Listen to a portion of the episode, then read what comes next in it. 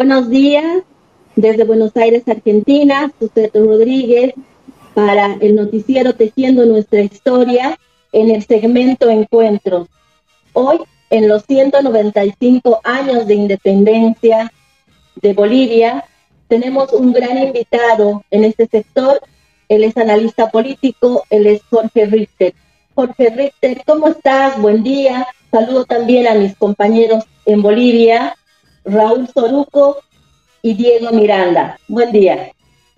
Suced, buen día. Un cordial saludo también para, para Raúl, para Diego muy agradecido de poder tener y contar esta, con esta oportunidad de dirigirme no solamente a toda la comunidad boliviana, sino a través de las redes a cientos y miles de bolivianos que están distribuidos en el mundo, que viven acá en Bolivia y que estamos mirando hoy en día en estos 195 años de vida independiente con profunda preocupación lo que está ocurriendo en nuestro país. Gracias, Jorge. Diego, tu saludo. Tu micrófono, Diego, por favor. Perdón, ¿qué tal, Su? Muchas gracias. Muy buenos días a todos los que nos ven. Aquí transmitiendo desde la ciudad del Alto. Diego Miranda, un saludo a Jorge Richter, muchas gracias eh, por aceptar la invitación. Y eh, continuamos eh, con la entrevista. ¿Qué tal, Raúl? ¿Cómo te va? Muy buen día. Buen día, colegas. Buen día, Jorge. Un placer realmente tenerte en este programa, tejiendo nuestra historia, para desglosar un poco el, análisis sobre, eh, bueno, lo que se recuerda el día de hoy, 6 de agosto, día de, Bolivia, del, Estado Plurinacional de Bolivia. Sucede un saludo muy grande a todos los compatriotas en Argentina y bueno, Diego, un saludo a la ciudad del Alto. Bienvenidas, bienvenidos. Gracias, querido Raúl. Vamos a iniciar el sector de preguntas que tenemos preparadas en este día festivo a Bolivia. Eh, sabemos, eh, Jorge, que el Estado de Bolivia empezó como, como el Alto Perú, como lo decía en la primera constitución de división de poderes de 1825. La pregunta va enfocada a lo siguiente. Geopolíticamente, ¿cómo nace la República de Bolivia? Bueno, ahí es importante señalar que, que el Alto Perú, constituido en aquel momento también en, eh, en un espacio geográfico muy importante entre el Perú, lo que es Bolivia actualmente, eh, tenía el centro de una, de una civilización, la civilización incaica, eh, que adicionalmente, por una tierra muy, muy rica en minerales, convocó a una gran parte de todos los eh, colonizadores hacia, hacia esta región. En ese sentido, toda la lucha por la independencia significó un esfuerzo enorme para lograr el anhelado propósito de vivir como una, como una república independiente. Y en ello también fue absolutamente importante señalar que a pesar de que Bolivia no estaba constituida como un, como un virreinato, eh, fue un centro absolutamente primordial en lo que significó eh, el, eje de una situación con, con muchísimas, eh, con mucha riqueza en el país, lo cual puso en estas tierras, quiero decir, lo cual puso la visión sobre sobre lo que significaba Bolivia, Potosí específicamente en aquel, en aquel entonces, y también trajo la mirada de los países del contorno. Hay que, ahí podemos recordar de manera importante que el primer presidente de la Argentina fue un boliviano y que la gente vinculada a la política argentina tenía sus estudios en la Universidad en las universidades nuestras, en la Universidad de, Chuquisaca fundamentalmente. Eso configura un panorama de importancia, imagínense además ya desde aquel entonces, de importancia por la visión y el interés que estas materias primas que tenía el país ya despertaba no solamente en los países vecinos, sino de forma, de forma también prioritaria en las potencias de aquel entonces. Esas potencias que, fue, que era España, pero que también estaba Inglaterra muy inmiscuida en todo lo que esto significaba y que tuvo después una incidencia profunda ya en la composición de reparto de delimitaciones de los diferentes, eh, diferentes países. Bolivia nace con un extenso territorio que no tenía capacidades eh, políticas y humanas tampoco para cuidarlo y, y mantenerlo, con un extenso territorio muy vasto, muy diverso y, con una fuerte población indígena, con una fuerte población indígena, lo cual también es eh, un hecho muy importante de, de, reparar, de estudiar, de analizar en función de lo que significa hoy en día a través de los años, de estos casi dos siglos de vida independiente, de lo que significa en cuanto a las tensiones sociales que se han eh, o que se siguen creando en el, en el país. Pero fundamentalmente, eh, este encierro en el cual, después de pocos años de, vida republicana, este encierro en el cual Bolivia queda, de cierta forma se puede explicar a partir de la cantidad de riqueza que se, que se tenía en nuestro territorio. Y es de, no solamente los temas de la plata y del, y del estaño, entonces, esto genera una relación siempre tensa con los vecinos, hemos tenido guerras con todos ellos, hemos perdido territorio también con, todos ellos. Y Bolivia se ha reducido eh, a una cantidad de kilómetros todavía menor de los que eh, en su momento tuvo eh, cuando logra la, la independencia.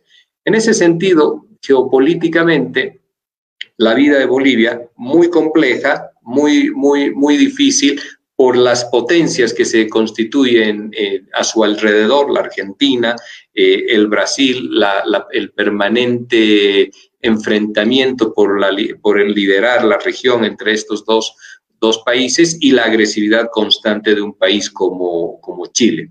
No ha sido fácil para, no fue fácil para Bolivia constituir además la república, el ordenamiento territorial, el ordenamiento político y también poder sobrellevar una, una rápida situación de variadas clases sociales en el, en el país que generan tensiones por las formas en las cuales se articulan para poder administrar, controlar el Estado. Todo ello confecciona eh, de alguna forma explicativamente que para los bolivianos la lucha por la independencia fue un largo camino eh, de batallas, de,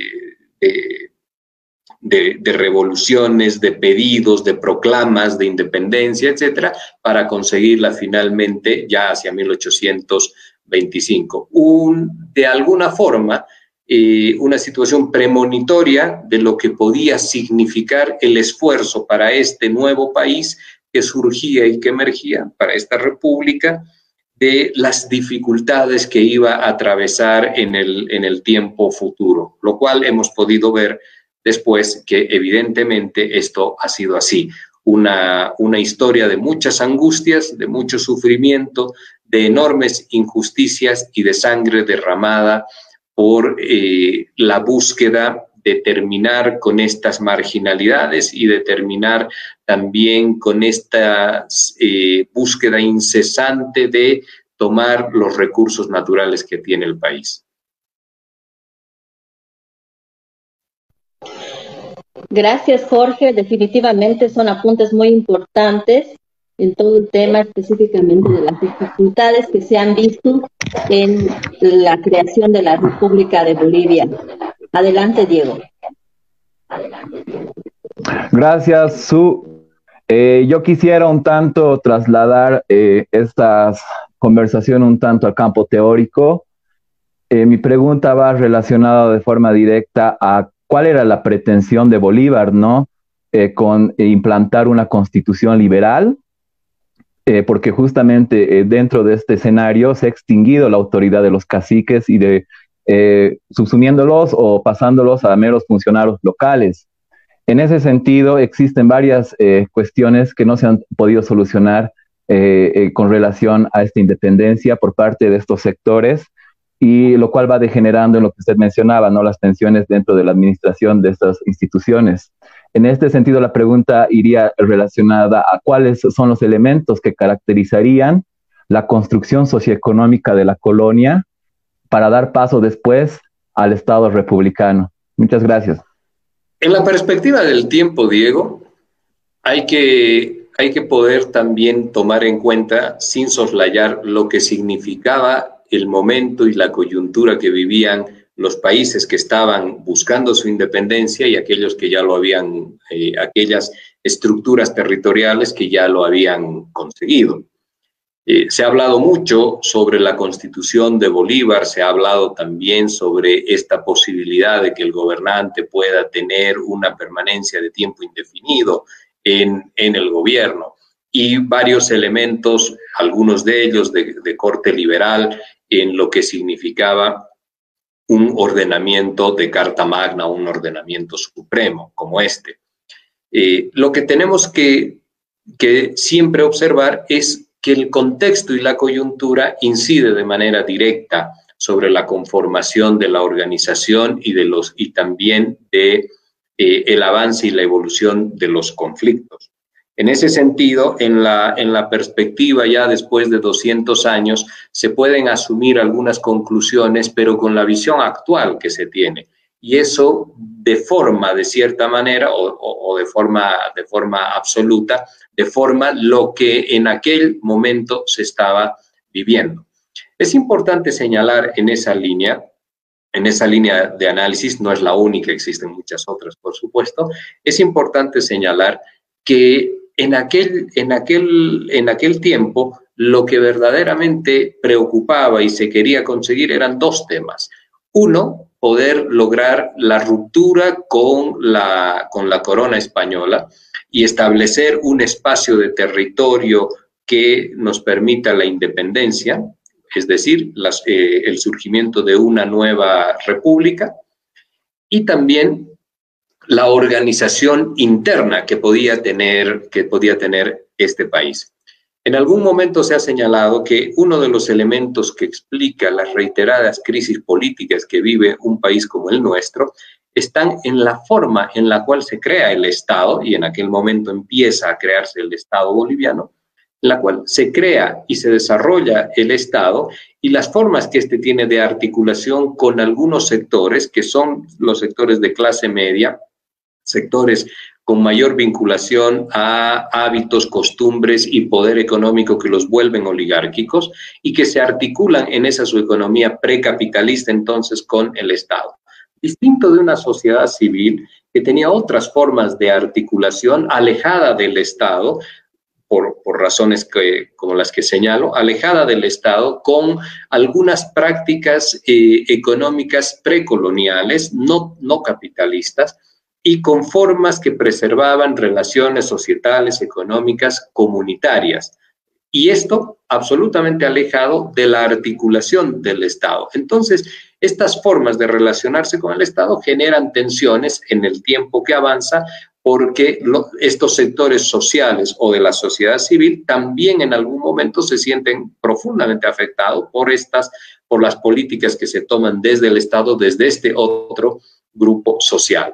Volviendo al, tema, la estructuración a través de la constitución de Bolívar, de las formas de gobierno que señalan, lo, eh, hay que mirarlo en la importancia primera que tiene, que fue la consolidación finalmente de un Estado independiente y posteriormente la organización muy dificultosa, muy sufrida de eh, la organización política del Estado. En el medio de ello, tratando de, buscar igualdades y tratando de buscar la incorporación de, sectores que estaban marginados también, como históricamente ha pasado y se sigue insistiendo a momentos, eh, los sectores más populares, los sectores campesinos, los sectores eh, indígenas, y con un entramado social muy, eh, muy complejo.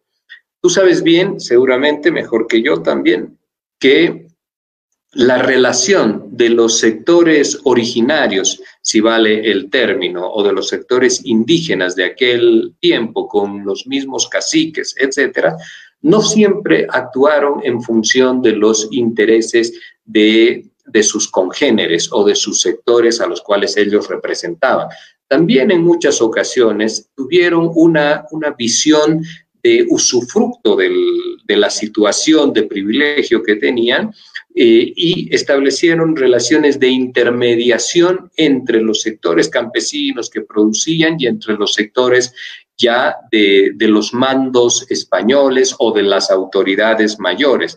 Y en ese, en ese sentido se vieron muy favorecidos construyendo conductas y actitudes muy personalistas y poco solidarias. Es complejo todo esto de describir porque tiene diferentes, diferentes fases y también distintas incidencias sobre lo que significa la vida política del país. Yo rescataría básicamente eh, el esfuerzo y creo que a veces eh, en el país nos debemos un debate sobre lo que significó el legado de Bolívar, sobre lo que significó el legado de Bolívar. Eh, y, quiero acá hacer solamente un paréntesis, Diego, eh, Raúl, Suced, un paréntesis para señalar, medimos a los hombres muchas veces por acciones cotidianas, por acciones que se traducen como políticas asumidas en función de un evento que puede tener distintos efectos colaterales o elementos que inciden sobre él, pero que, son parte de la cotidianeidad.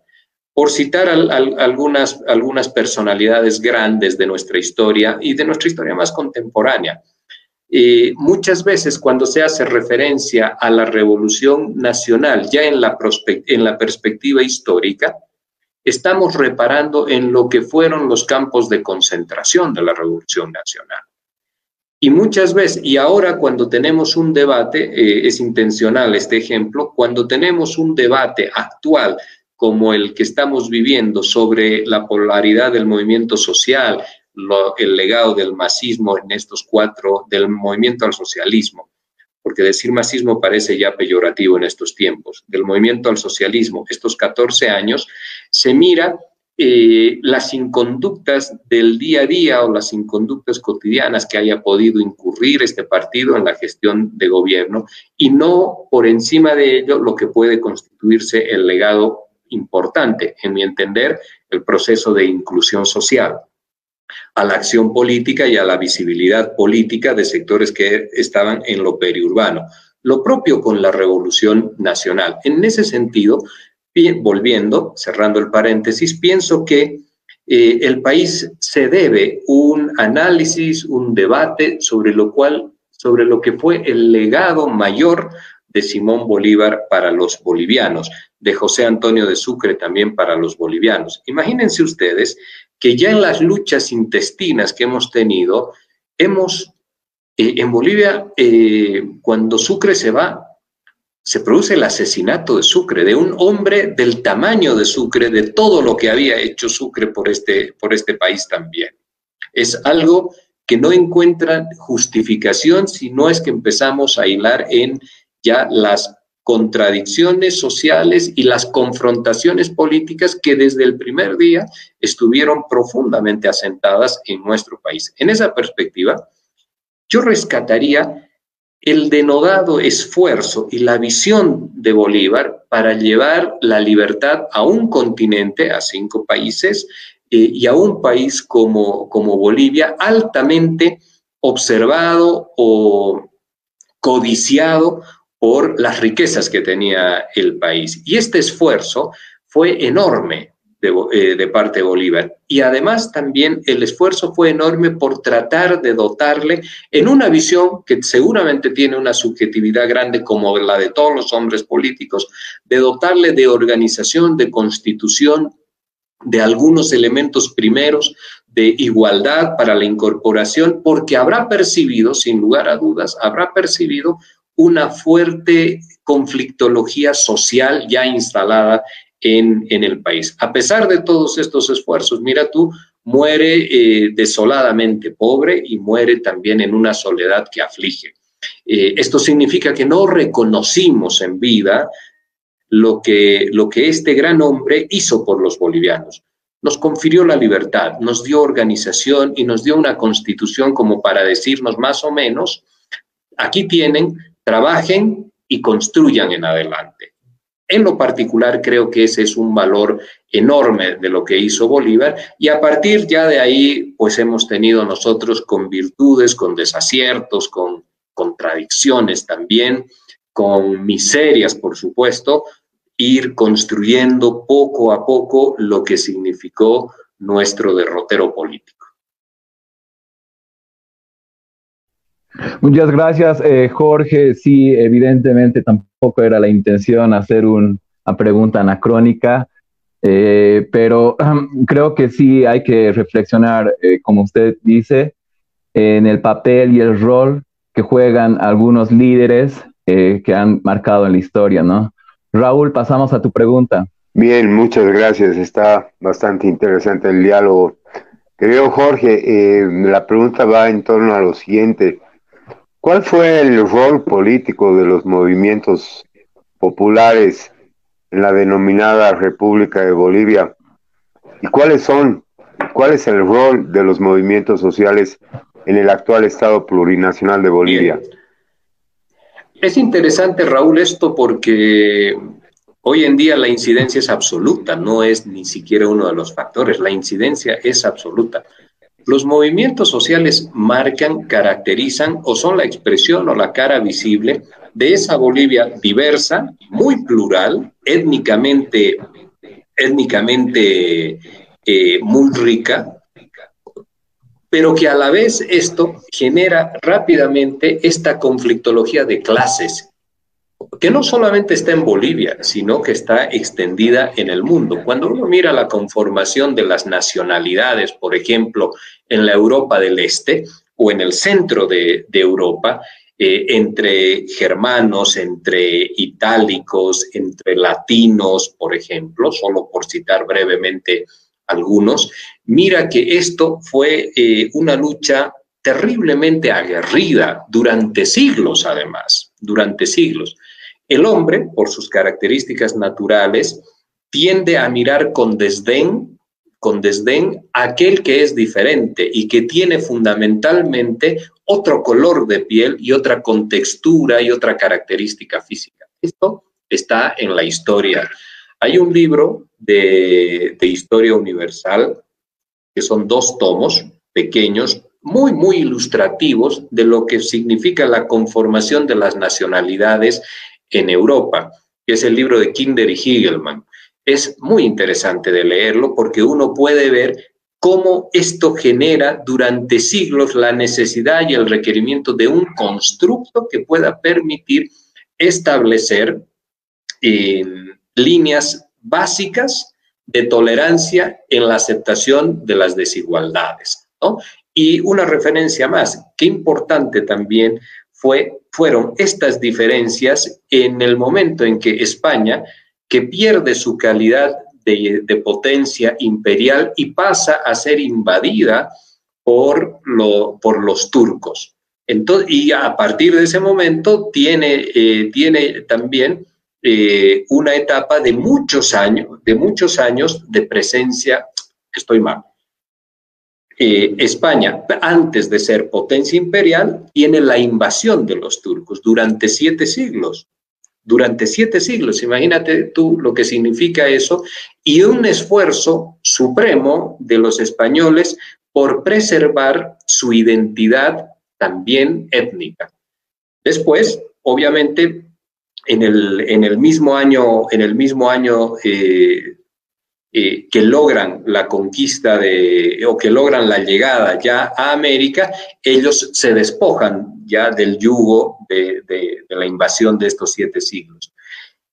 Entonces, lo que quiero expresar es que las, la composición social y étnica de un país es un, es un elemento absolutamente primordial para el análisis político, para el análisis económico, pero también para la mirada cultural y, la debida convivencia social de, de un país.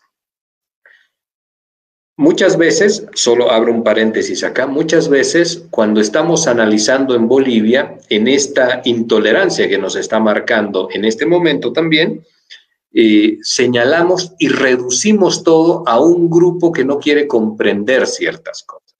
O reducimos todo también a un proyecto político que, y además que está en aplicación en Bolivia, a un proyecto político que cree que puede aplacar a otro sector y que puede instaurar un modelo político por encima de lo que significa, y este es el elemento fundamental, la composición social y las debidas proporcionalidades que existen en una sociedad.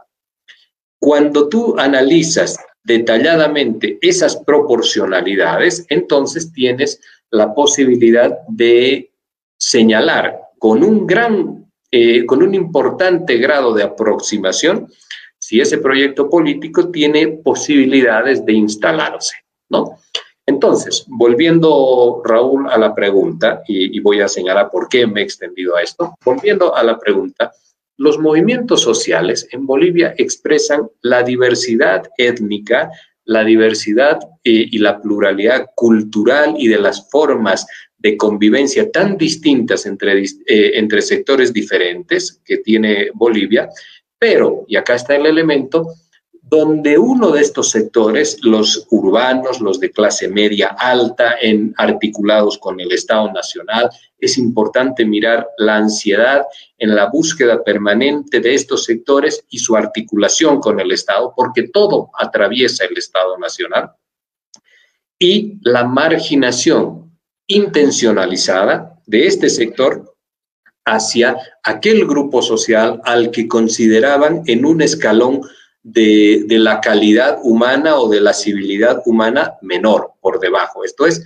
la constitución de ciudadanos de primera y de segunda. A partir de ese momento, un, brote de conciencia que se instala en, la sociedad boliviana eh, y en los dos sectores, Raúl, en los dos sectores. Un sector que gobierna preponderante, eh, poderosamente, poderosamente instalado como dominante que tiene conciencia de que existe otro sector al cual tiene que aplacar, al cual le realiza concesiones, porque además lo instrumentaliza como el sector hacedor de aquellos todos malos oficios que ellos no querían desarrollar.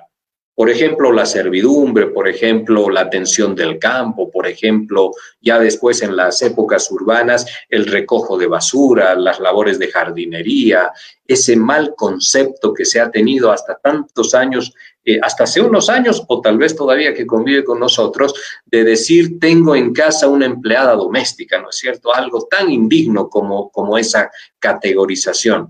Entonces, eh, este sector dominante, con clara conciencia de que hay un otro sector al que necesitan oprimirlo para que pueda realizar un conjunto de tareas que ellos no están dispuestos a hacer.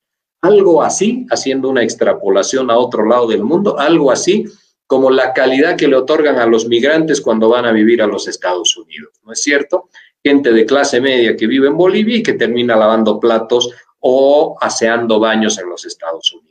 ¿Por qué? Porque allá un grupo social no está dispuesto ya a realizar y efectivizar y, hacer suyas esas, esas labores porque no las considera eh, dignas siquiera.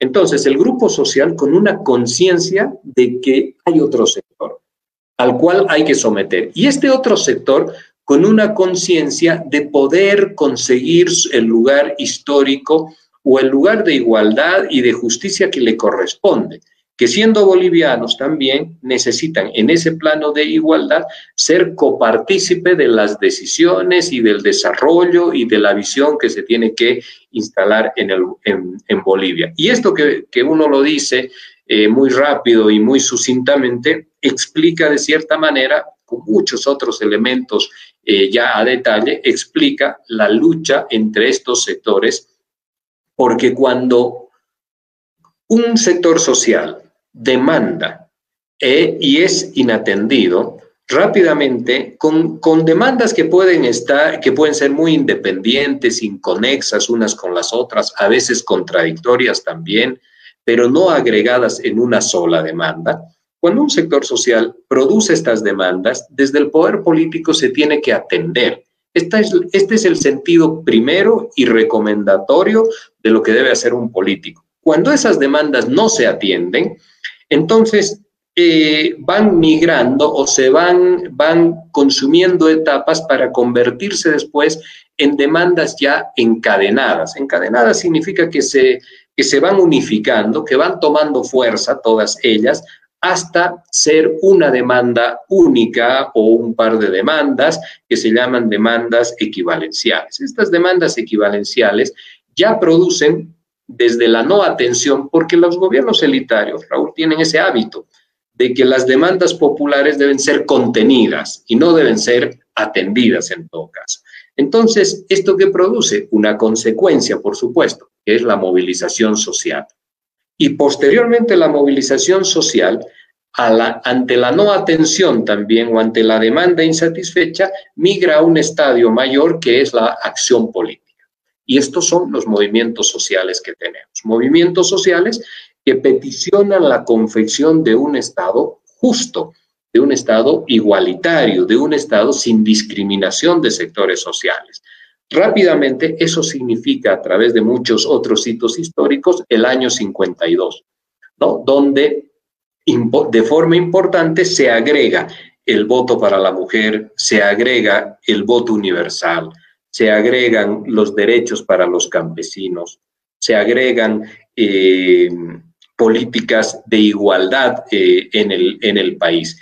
Y ahí entramos a lo que hablaba un poco con Diego, ¿no? Este desarrollo de nuestra vida política, también incidido por tantas miserias y por bolivianos que no pensaban en Bolivia y pensaban más en alianzas con, la, con las fuerzas externas, etcétera.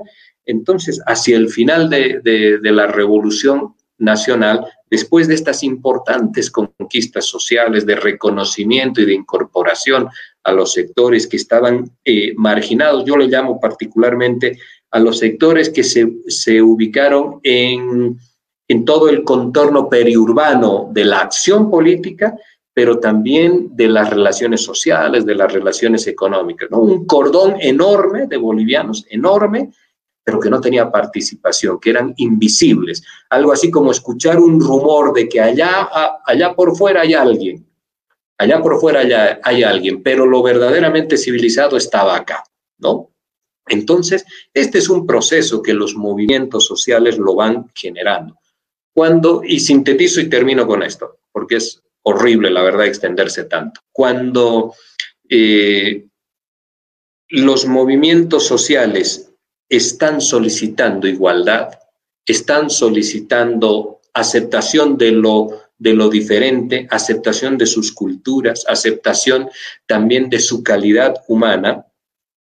Este proceso, que es largo, largo, un proceso de construcción histórica, imagínate que la Revolución Nacional al final dura 12 años, se degrada en sus momentos, en sus momentos finales por esos temas también eh, que Paz Estensoro llevó insistentemente de las reelecciones y todo ello, ¿no? Esa ya debería haber sido una escuela para poder mirar un poco qué incidencia tiene la insistencia de la reelección en un país. Eh, pero después entramos en una etapa negra y oscura de dictaduras desde el año 64, desde el 4 de noviembre del 64, a pesar de la popularidad de Barrientos, para llegar hasta el año 70 y 78 recién con eh, elecciones. O sea, 14 años ahí también de, de, vida dictatorial, con militares en el gobierno, sin democracia, sin salvo el interregno de la Asamblea Popular, sin poder legislativo, sin representación y, y todo ello, ¿no? Pero después, nuevamente, los, los movimientos populares, recuperada la democracia, retoman el mismo camino, es decir, el camino de poder visibilizar a estos sectores y llevar a, hacia, la, hacia la igualdad. E inexplicablemente uno dice, qué sociedad compleja la boliviana que le cuesta aceptar la igualdad que le cuesta aceptar la inclusión, que le cuesta convivir en sus formas, en sus formas de clase media alta y muy refinadas con aquellos otros sectores eh, que no tuvieron esa oportunidad, pero que son distintos. Y cierro con esto. Hace muchos años atrás, eh, Felipe Quispe dijo algo que a mí me llamó profundamente la atención en aquellos años, profundamente la atención, cuando empezábamos con la guerra del agua y todo esto. Y él dijo un día en un canal de televisión acá en, en la zona muy urbana de La Paz, él dijo, vamos a volar la represa de, Incachaca acá en la zona sur para que aprendan las, las, las señoras de aquí, ¿no? ¿Qué significa vivir sin agua? Entonces, esto, eh, desde mi análisis, tenía un mensaje, un mensaje eh, que no se podía tomar en su literalidad, sino que era una figura retórica en la cual te estaba diciendo, ¿cómo le puedes pedir a unos sectores sociales en los que históricamente ha estado, han estado abandonados de la presencia del Estado, le puedes pedir la misma educación, el mismo aseo personal, la misma salubridad, los mismos hábitos, si ni siquiera tenían agua, menos agua caliente, si ni siquiera tenían gas, si ni siquiera llegaba el Estado con salud, con, con la debida educación. Entonces, han sido condiciones, Raúl, de sobrevivencia, no han sido condiciones humanas, han sido condiciones de sobrevivencia. Y esto genera todavía malestar en nuestros días. Yo rescato en lo personal, en lo personal, por esto me han asociado mucho al partido político eh, anterior y todo ello sin haber estado ahí. Yo rescato mucho las condiciones en las que ha tenido que vivir los sectores populares y sociales de Bolivia y la lucha que han tenido que implementar para lograr ciertas, ciertos niveles de igualdad. Y estas luchas no han sido concesiones gratuitas por las cuales eh, o en las cuales los sectores de poder o los sectores dominantes un día tomaron conciencia y les confirieron lo que en verdad les, les, eh, les correspondía, condiciones para vivir en dignidad humana. No, han tenido que ser los movimientos sociales, las movilizaciones, las luchas antielitarias que a través de movilizaciones, de confrontación, de hostilidades, etcétera, han podido ir arrancando algo para poder constituir una sociedad distinta. Y lo último, de verdad que es lo último, eh, esto termina siendo una respuesta entonces, estos movimientos sociales, una respuesta antielitaria, ¿no es cierto? Ante esas élites que no te reconocían tu igualdad ni tu situación de ciudadano del mismo nivel, ¿no? Esto, esta respuesta antielitaria tiene pues matices que cuando se logra en la acción política, después de un cúmulo de décadas y décadas de demandas inatendidas e insatisfechas, y cuando la acción política hace que los movimientos sociales por primera vez en la historia tomen el poder político porque su conciencia los ha llevado a la acción política, es, una de las consecuencias es que esta respuesta que les ha costado tantos años y que hoy hace que manejen el, o hacía que manejen el Estado, es impensable desde la ciencia política y desde el análisis político de las ciencias sociales, es impensado que, que, culmine en una convocatoria a elecciones donde les digan a los sectores conservadores, aquí está, vamos a elecciones eh, por la vieja y conocida tradición demoliberal, ¿no? Y reestructúrense ustedes para poder reconstituir aquel Estado discriminatorio. Esto no es pensable que va a ocurrir. Yo no estoy señalando que es ni bueno ni malo, simplemente estoy señalando que hay una causa por la cual se entiende por qué en los últimos años hemos vivido con un gobierno que sobre el final, yo le llamo el segundo momento de su proceso de cambio, desde el 2014 en adelante, intenta modificar la estructura jurídica eh, del país para sostenerse en el gobierno. ¿Por qué? Porque fue una respuesta antielitaria. No es pensable que fácilmente te entreguen el, poder, ni siquiera por la vía eh, electoral. Como tampoco es pensable, y me estoy cambiando de tema, tampoco es pensable que después de lo que se ha hecho el 10 de noviembre en Bolivia, confeccionar todo para poder generar un golpe de Estado, después de lo que se hace para postergar reiteradamente el proceso electoral, y después de los esfuerzos que hace este sector conservador, hoy día llamen a elecciones dócilmente. Esto lo dijo Lula cuando el golpe de, Dilma Rousseff y cuando ya se, abrió el proceso eh, jurídico, legal contra él y que lo iba a llevar hacia la cárcel.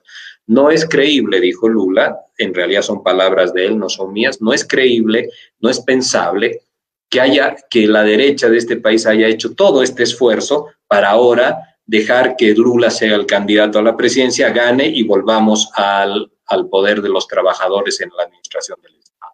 Eso no es pensable que suceda.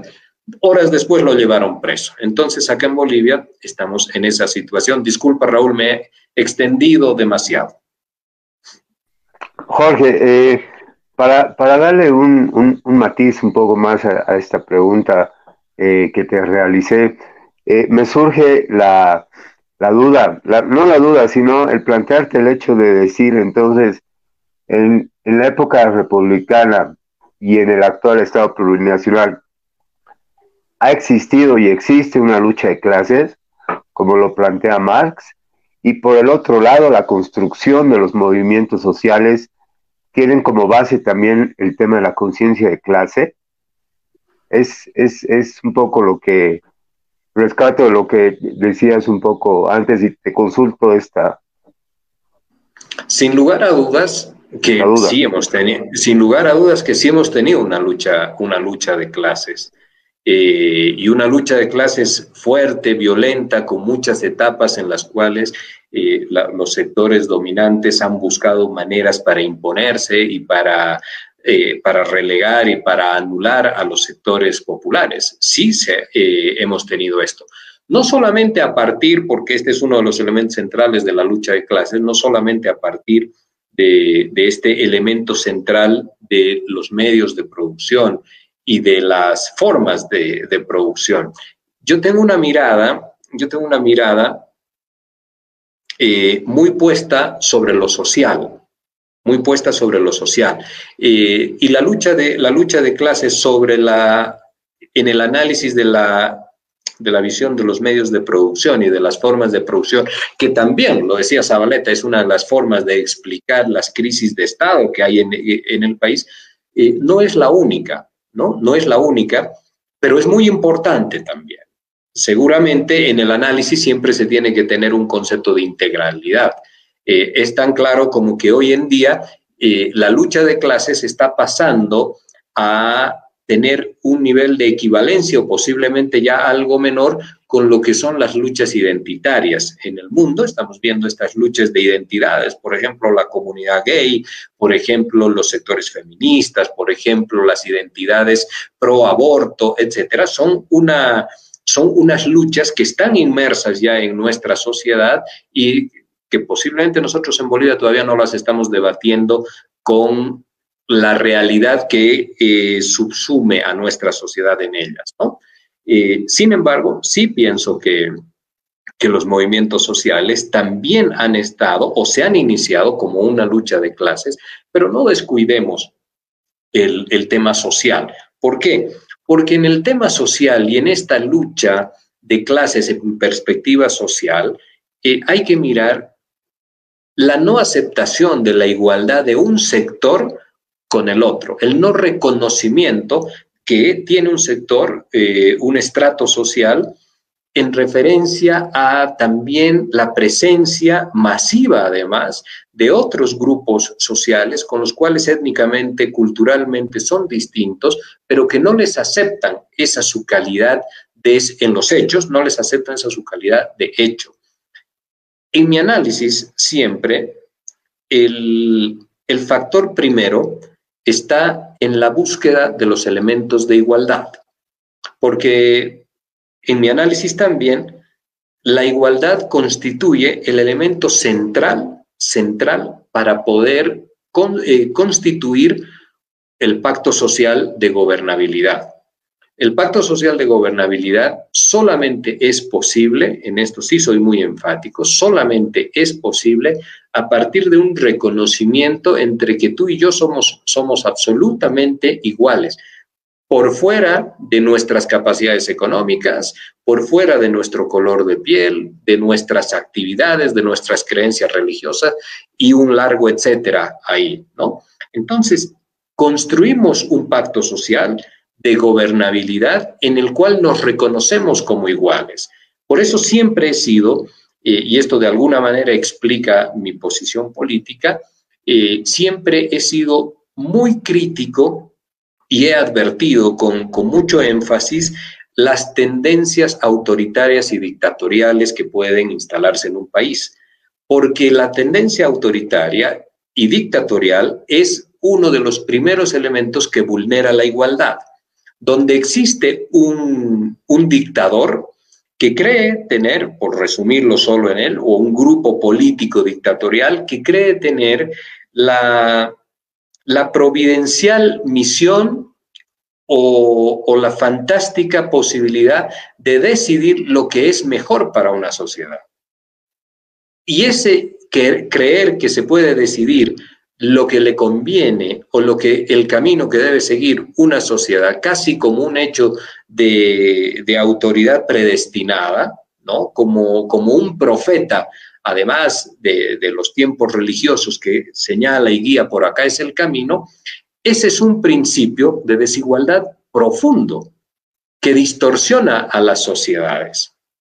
Eh, en, en, esa línea, eh, yo he estado leyendo en estos días Imagínense, no tiene nada que ver con lo de, Bolivia, he estado leyendo un poco eh, una novela histórica referida a la guerra civil de España. Entonces ahí reparaba en lo que había significado Franco, que estuvo cerca de 40 años gobernando aquel país. Eh, Franco no solo consumió generaciones de españoles, sino que tomaba la decisión de cuál era el camino, cómo te tenías que educar, qué tenías que aprender, qué tenías que leer, dónde tenías que ir de vacaciones, cuáles eran los momentos de ocio que tú podías tener. O sea, este, este es un principio que va cercenando tu libertad, que es el otro factor fundamental. Pero esto significa que el hombre estaba como predestinado a gobernar a su sociedad y eso lo está, lo está haciendo diferente a uno lo está constituyendo en, una, en un grado mayor. Por eso yo dejo siempre mucho hincapié en estas formas que autoritariamente se buscan instalar en un, en un país. Hago un, breve paréntesis acá.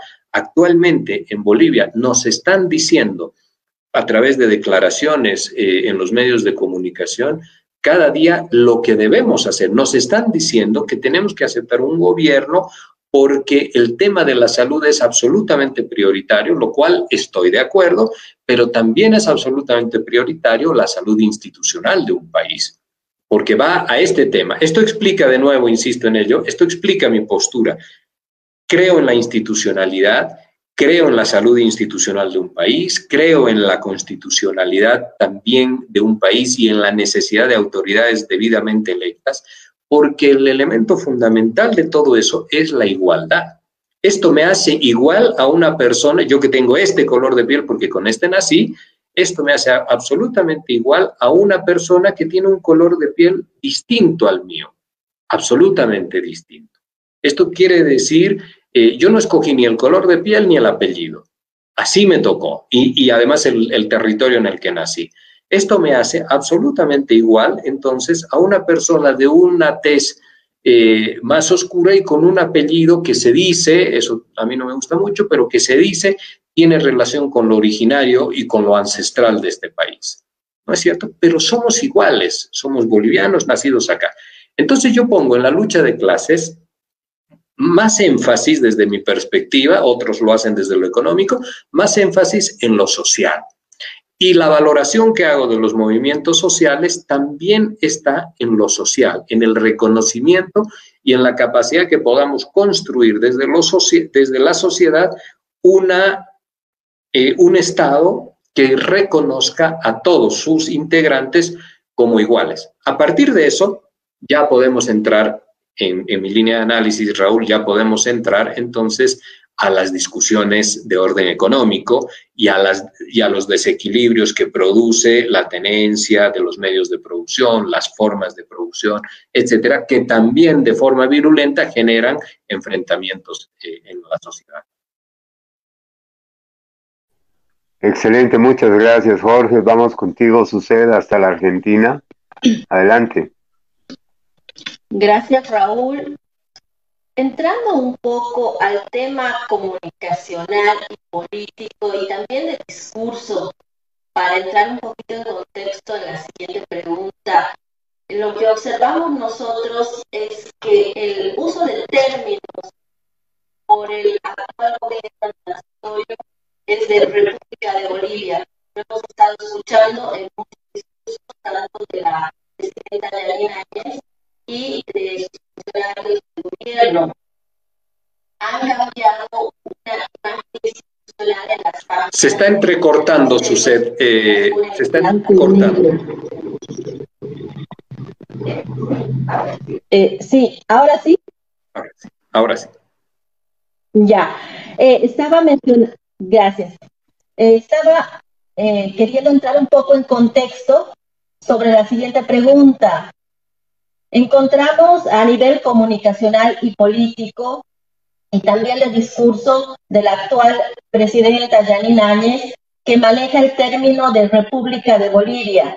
No solo ella, sino también muchos funcionarios de gabinete y observamos también ¿no? una figura institucional, una imagen institucional y comunicacional en blanco y negro que la están eh, difundiendo.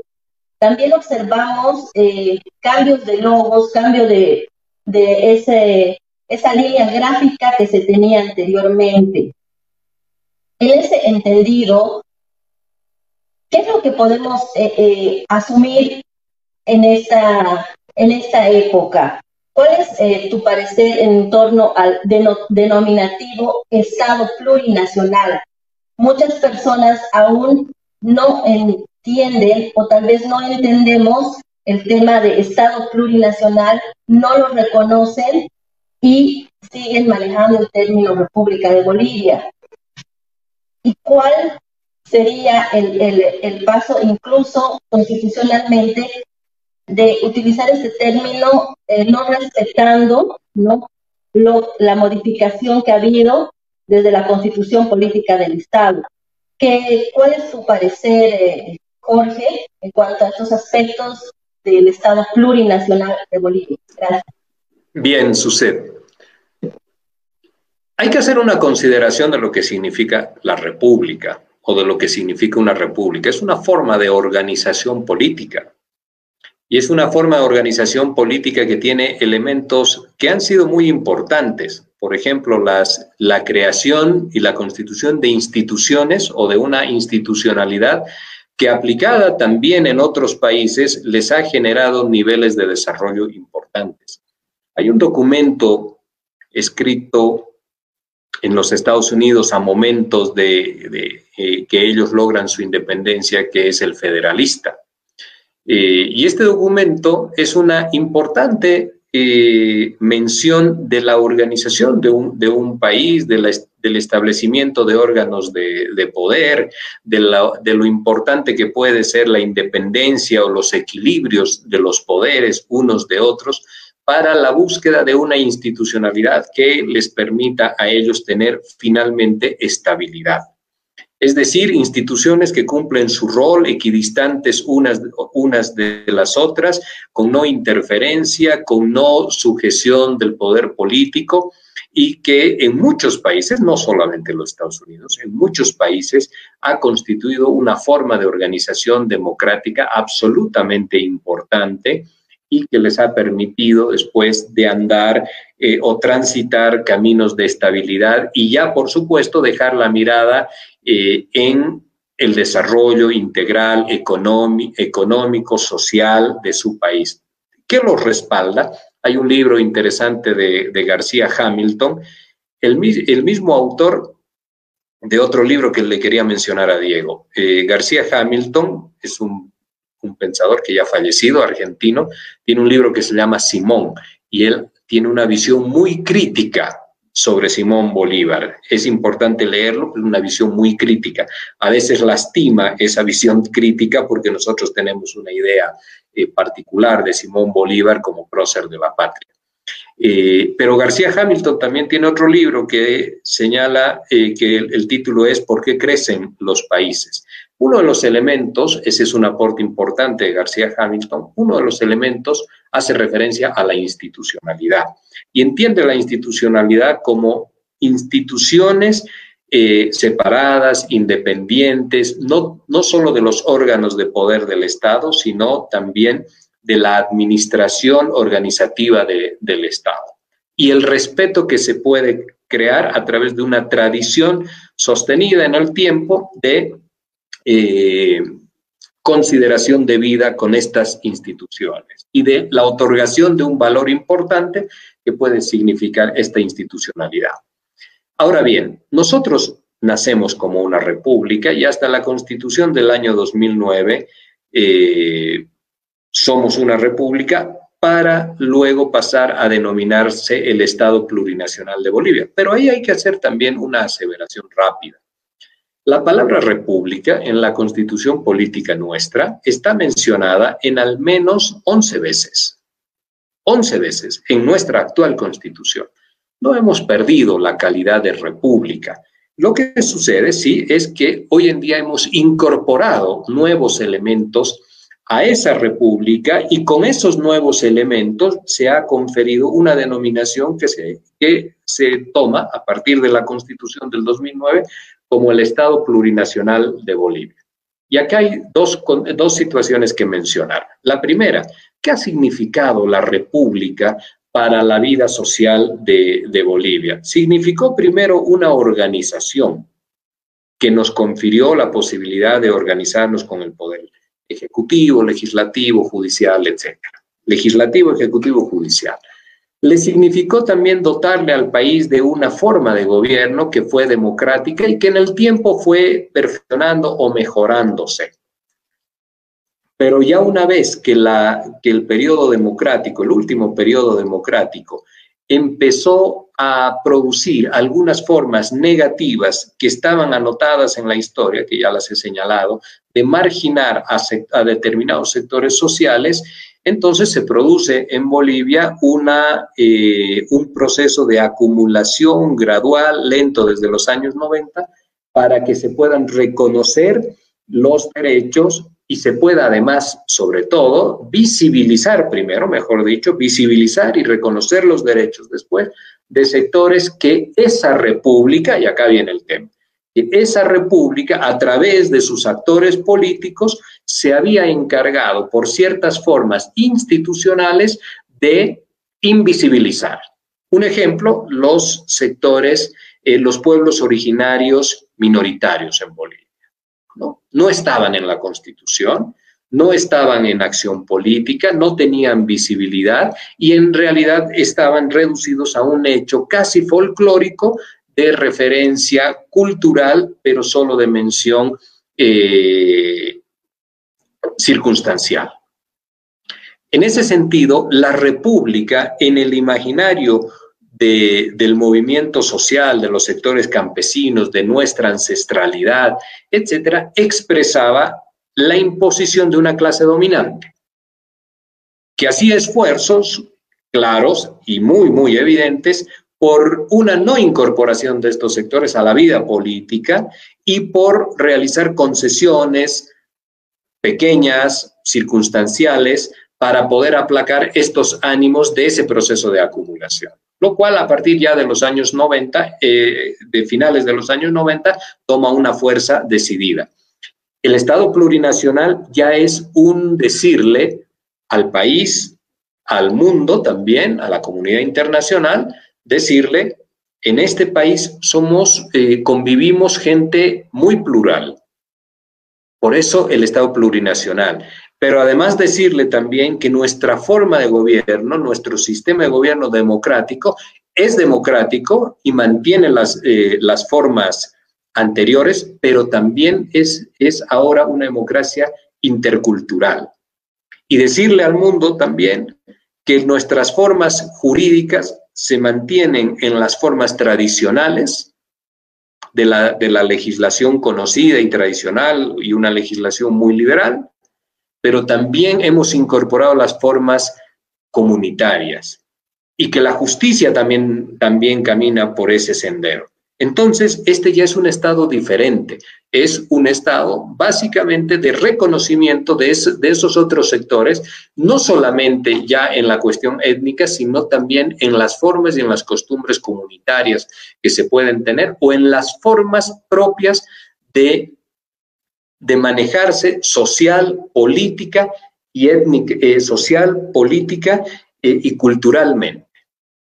es, un reconocimiento muy, muy importante. Cuando en estos días escuchamos que debemos, ayer lo, lo, pude advertir, que escuchamos que hay que volver a la constitución del año 67, que con reformas eh, está presente en Bolivia ya en el año 94. Es decir, volvamos a la constitución del año 94. Es una constitución de la república, si queremos así, pero de las básicamente de las prerrogativas y de los beneficios a determinados grupos sociales y del no reconocimiento de las otras clases. Eso ya es inadmisible en un país porque significaría, eh, significaría una vuelta circular para poder de andar un camino en retroceso, es decir, la vía regresiva eh, en Bolivia. Y tiene muchos matices, sucede, no solamente lo social, sino también lo político, las formas de, eh, de elección política. Molesta, por supuesto, estas circunscripciones que tiene Bolivia, siete circunscripciones que muchos señalan y acusan y dicen que desequilibran las debidas proporcionalidades, estas circunscripciones de reconocimiento a los pueblos minoritarios, que expresan nuestra ancestralidad, expresan lo que verdaderamente somos o fuimos en este territorio y que todavía mantenemos y sostenemos y que no tenemos que ayudar a extinguir, sino a preservar. Esto es lo que tiene que hacer un, Estado, preservar lo que fue suyo. Entonces, el Estado plurinacional tiene una visión, entiendo yo, una visión de reconocimientos de la pluralidad y la diversidad de Bolivia. Y la República, y, e hice esa introducción señalando que tiene elementos que son muy importantes en la organización política, pero en esta diversidad, y también por eso hablé al principio, ¿no? En Bolivia es, estaba asentada una población indígena muy, muy importante que con el transcurso del tiempo, con el proceso de mestizaje, con las migraciones, etcétera, confluyó en una situación social diversa, pero que también genera confrontaciones. Entonces, esto finalmente se ha podido reconocer por la vía constitucional y a eso se le llama Estado plurinacional. La etapa anterior es la República, que tiene esas asociaciones negativas de marginación y de no reconocimiento a la diversidad y a la pluralidad que tiene eh, el país sin dejar de ser un sistema político importante. Pero en Bolivia constituyó también la oportunidad para marginar y no reconocer otros elementos fundamentales en lo cultural y en lo social, una diversidad eh, en lo cultural y en lo social.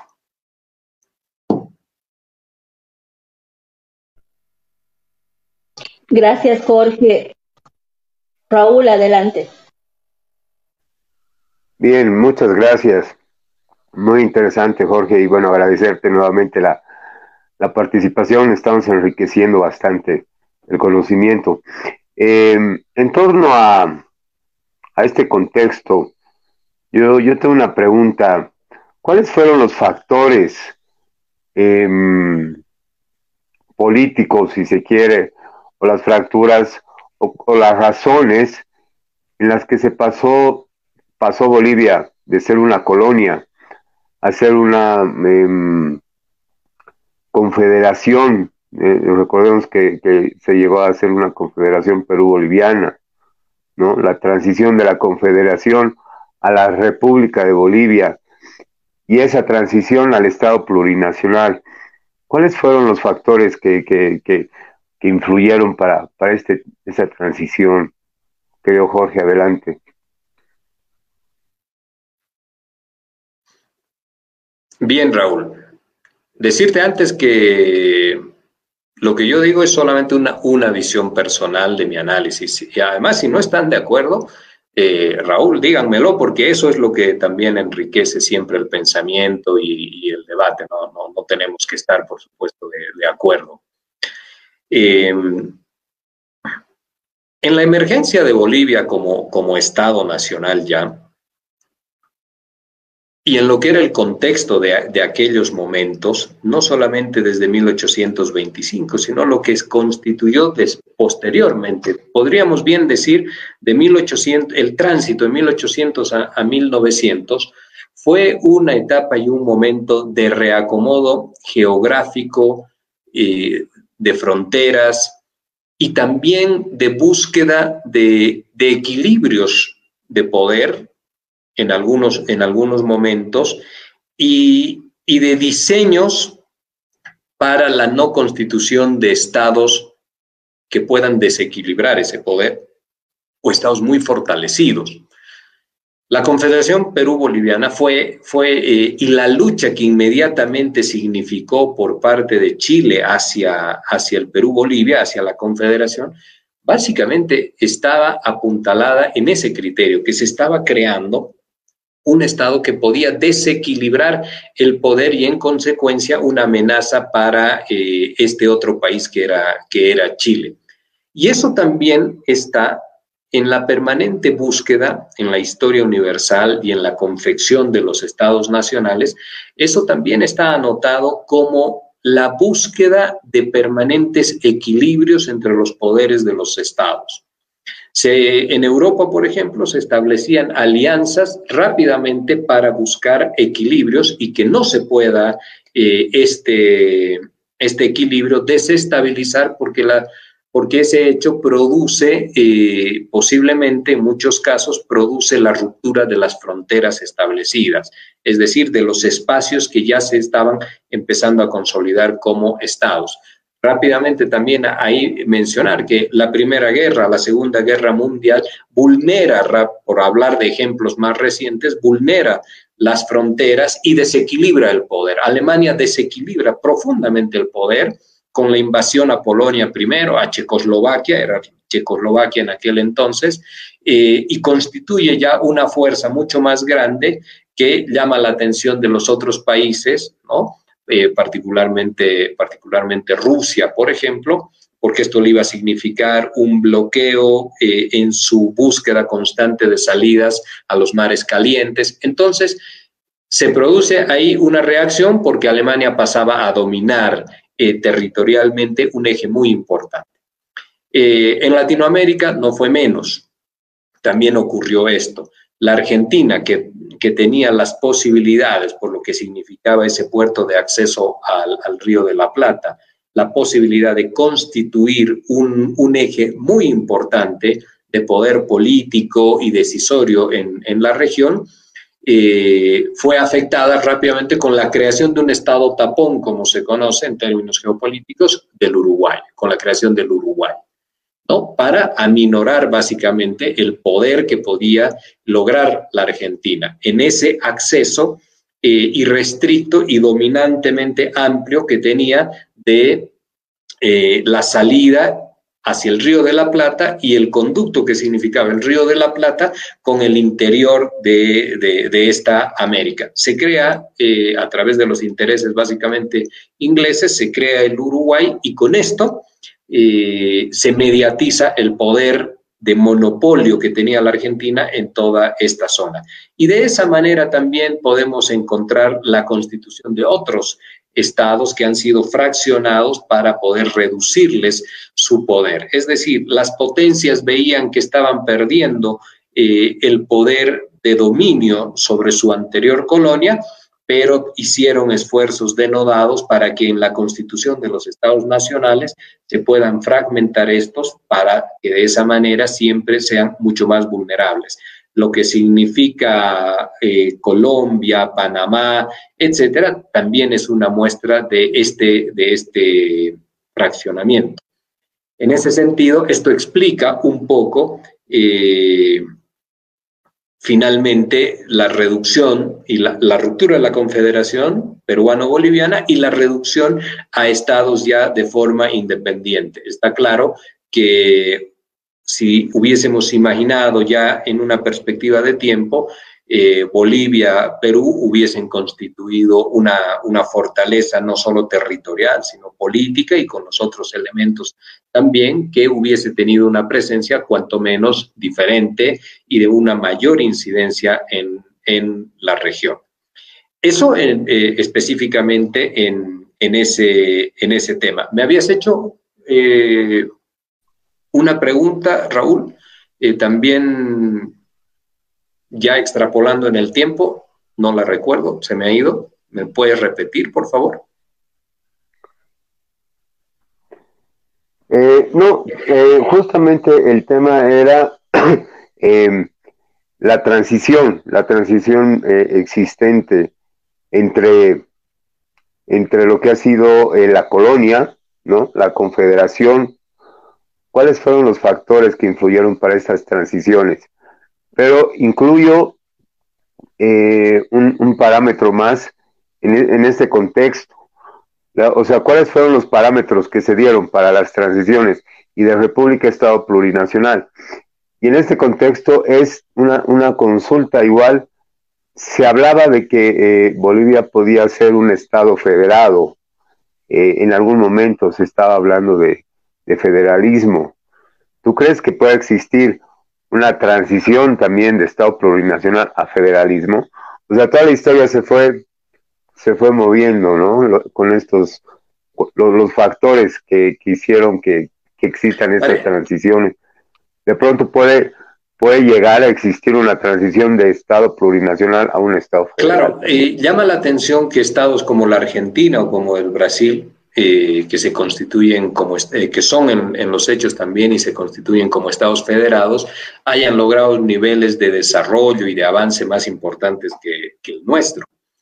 Eh, y eso de alguna manera nos lleva hoy a mirar si este modelo de Estado federado podría ser también el sinónimo de un, mayor desarrollo. Los Estados Unidos, por ejemplo, también son un Estado eh, federado y, pareciera que eh, en, esa organización política se podría visualizar la posibilidad de un mejor desarrollo a partir de una organización política diferente. Sin embargo, Bolivia no tenía regiones con una presencia de, y una actividad política, económica y social tan fuerte cada una de ellas como para constituir un, Estado federado. Lo verdaderamente fuerte en Bolivia era eh, en aquel entonces Potosí por su actividad económica minera, eh, la ciudad de Sucre porque ahí se asentaban los, los sectores que administraban lo que ocurría económicamente en Potosí y ya eh, la ciudad de La Paz también había empezado a ser un polo de desarrollo importante. A partir de ahí, lo que lo sucedido en, en Cochabamba, donde había una, una actividad económica que no dejaba de ser importante, pero no tenía la vitalidad de lo que ocurría en estos otros lugares. Santa Cruz era en ese momento marginal en la economía, en la economía boliviana y obviamente el resto de la extensión territorial que constituye el Estado, eh, mucho más aún. Entonces, la visión fue fuertemente, eh, en ese sentido, fue fuertemente unitaria. Eh, y más aún después de 1899 con la guerra, con la guerra federal.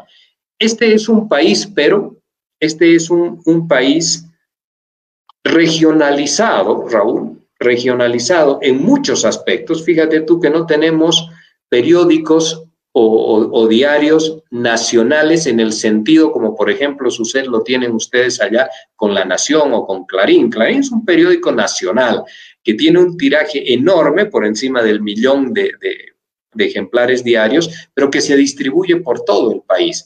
En cambio, en Bolivia tenemos eh, La Razón en la ciudad de La Paz, Los Tiempos en Cochabamba, El Deber en Santa Cruz, Correo del Sur, eh, y los periódicos nacionales, digamos, La Razón con, un pequeño tira, con una pequeña presencia en el resto del país, El Deber con una pequeña presencia en La Paz, ¿no? Y lo mismo ocurre con las radios, si se fijan. La única radio nacional, absolutamente nacional en Bolivia es Panamericana y después el resto son radios que tienen algunos programas en, conexión o conectividad nacional, pero básicamente son programas locales. Lo mismo ocurre con la televisión. Santa Cruz tiene sus noticieros en una misma cadena televisiva y algunos espacios nacionales, pero el día entero es, es regional. Este es un país regional sin fortalezas federativas, eso, sin fortalezas federativas. Y, no digo lamentablemente, sino que la fuerza de la federalización de la palabra federal se produce como una respuesta política al proceso de instaurado en el país en el año 2006, cuando se ve que existe un proyecto político que era un proyecto político hegemónico, que era el del movimiento al, socialismo, un proyecto político hegemónico con una visión propia y particular de la democracia, ¿no? Esa democracia intercultural, cuando, claro, cuando en los términos, en los términos de referencia o conceptuales primeros, uno habla de la democracia intercultural, claro, hasta se siente halagado que su país haya dado un paso de avance eh, y de reconocimientos, pero cuando ya lo tienen que vivir, sienten que habían perdido privilegios, porque la democracia intercultural tiene otras formas de mirar la democracia. Se asienta sobre el asambleísmo, sobre la deliberación, eh, con una institucionalidad distinta. Las asambleas en las diversas comunidades del país valen tanto o mucho más que la asamblea legislativa porque la Asamblea Legislativa es lo que otorga la formalidad de la ley, pero los pedidos populares surgían de estos intensos debates en esas deliberaciones y en esos asambleísmos que se llevan adelante en las comunidades.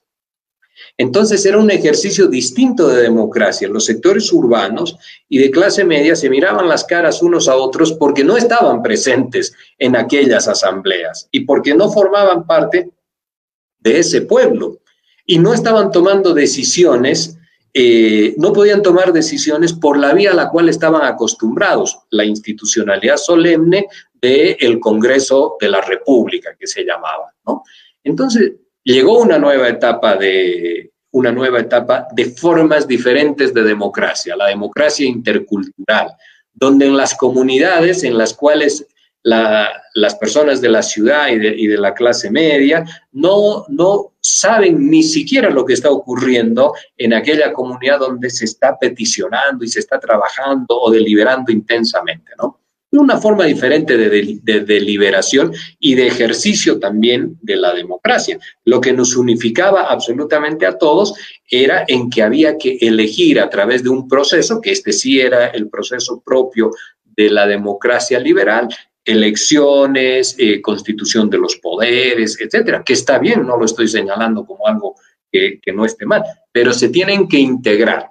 De última, al final de, la conversación, podremos hacer una referencia rápida a eso, se tienen que integrar porque si no, no hay caminos de posibilidad para este país. Se tienen que, integrar. En ese sentido, nuevas visiones, eh, nuevas visiones de democracia en ese sentido, nuevas formas también de, organización y eh, la llegada de la, de la pluralidad y de la aceptación en el país. Esto configura, sin lugar a dudas, eh, un Estado absolutamente distinto. Distinto. No podemos, eh, podemos decir mejor, mejor por supuesto en lo que significa pues la inclusión y el reconocimiento de igualdades, por supuesto que mejor. A partir de ahí habrá que ver si esta organización es suficiente o avanzamos a la, a la federalización. Y, solo concluyo el concepto de la federalización. Fue una respuesta, eh, la puesta en escena de la federalización en Bolivia fue una respuesta a la pérdida de privilegios que se habían tenido desde las regiones en el gobierno unitario, con el proceso de cambio. Como sintieron que el proceso de cambio tuvo ese poder hegemónico avasallador en presencia en todo el territorio nacional y encontraban estos sectores que se llamaron de la media luna, encontraban que ellos su poder se estaba reduciendo a lo regional, por eso hice esa referencia de poderes regionalizados en Bolivia. Como entendían que tenían poder en lo regional, eh, en Santa, sobre todo el, el oriente de Bolivia, entonces plantean rápidamente la federalización. Entiendo yo, Raúl, Diego Suced, que esa respuesta es para seguir preservando los favores del Estado, del Estado regional en este caso, pero del Estado. ¿Por qué?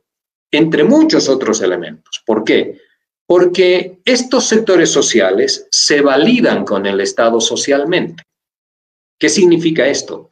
Significa que en un país donde nosotros no tenemos la espectacularidad de una actividad deportiva que genera estrellas, como sucede en otros países, ni la espectacularidad de, una cultura que además está vinculada a un proceso mercantilista fuertemente accionador de los recursos económicos como puede ser el teatro, el cine, las estrellas televisivas, etcétera.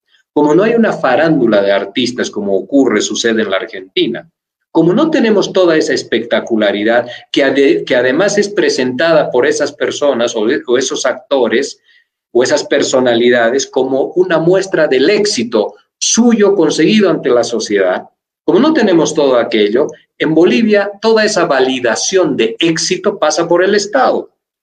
Soy director de, un, de el Banco Unión, soy embajador, soy senador del Estado, soy ministro, soy diplomático, ¿no es cierto? Esto me valida, en estos grupos sociales me valida como una persona de éxito ante mi sociedad.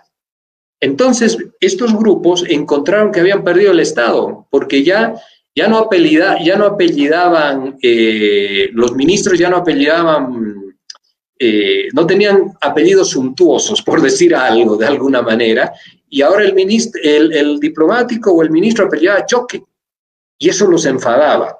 Entonces, el reducto estaba en las regiones.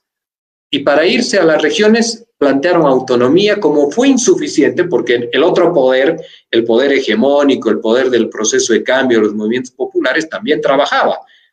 Ante el pedido de autonomías, les reducen las autonomías a un, a un mero hecho formal. Entonces ellos piden, exacerban el pedido un poco más allá y piden federalismo. No, no, eh, nunca se ha podido ver que alguien haga una propuesta en este último tiempo de federalización seria del Estado, con una propuesta de, una correcta o por lo menos profesional mirada de lo que sería la federalización en Bolivia. Ha sido una reacción para mantener espacios de poder que, entre otras cosas, les permita esta su validación, les permita seguir manejando el poder del Estado, les permita seguir siendo las autoridades de, la ciudad. Y cierro con esto, eh, Raúl, fíjate tú esa ese permanente circular que tienen ciertas autoridades en el país alrededor del municipio o alrededor de, la gobernación y hacen toda su vida y transcurren su vida ahí eh, siendo el alcalde. ¿Por qué? Porque eso finalmente les permite estar en la efemérides departamental, en los cócteles, les permite la validación social y viven girando en torno ahí. No se, no se reinventan, esa palabra que es un cliché, ¿no? No se reinventan en algo diferente para decir, eh, bueno, fue un buen funcionario público, hizo un aporte sustancial a la región y hoy en día es un académico o es un, eh, un, empresario o, o es alguien distinto. No hay ese proceso de reinvención.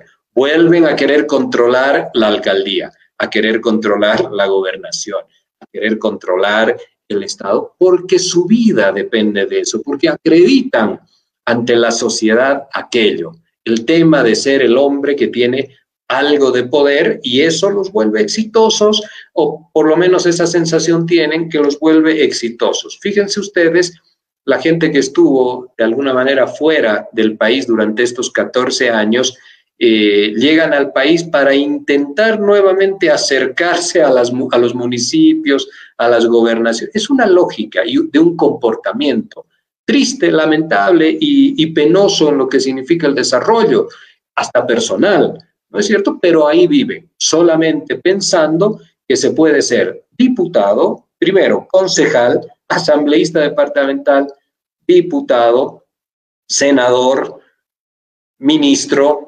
diplomático. Y sin eso no encuentran vida. ah, te hago, te hago, te hago una referencia de, esto que menciono muy, muy interesante, perdón, Raúl, muy interesante. ¿Se acuerdan ustedes de Alan Gore? Eh, no, era, no, era Alan Gore, del, del expresidente Gore en, en, los Estados Unidos, que fue el, vicepresidente de Clinton. Al Gore, ahí está. Que fue el vicepresidente de Clinton dos veces que pierde impensadamente la presidencia con George Bush.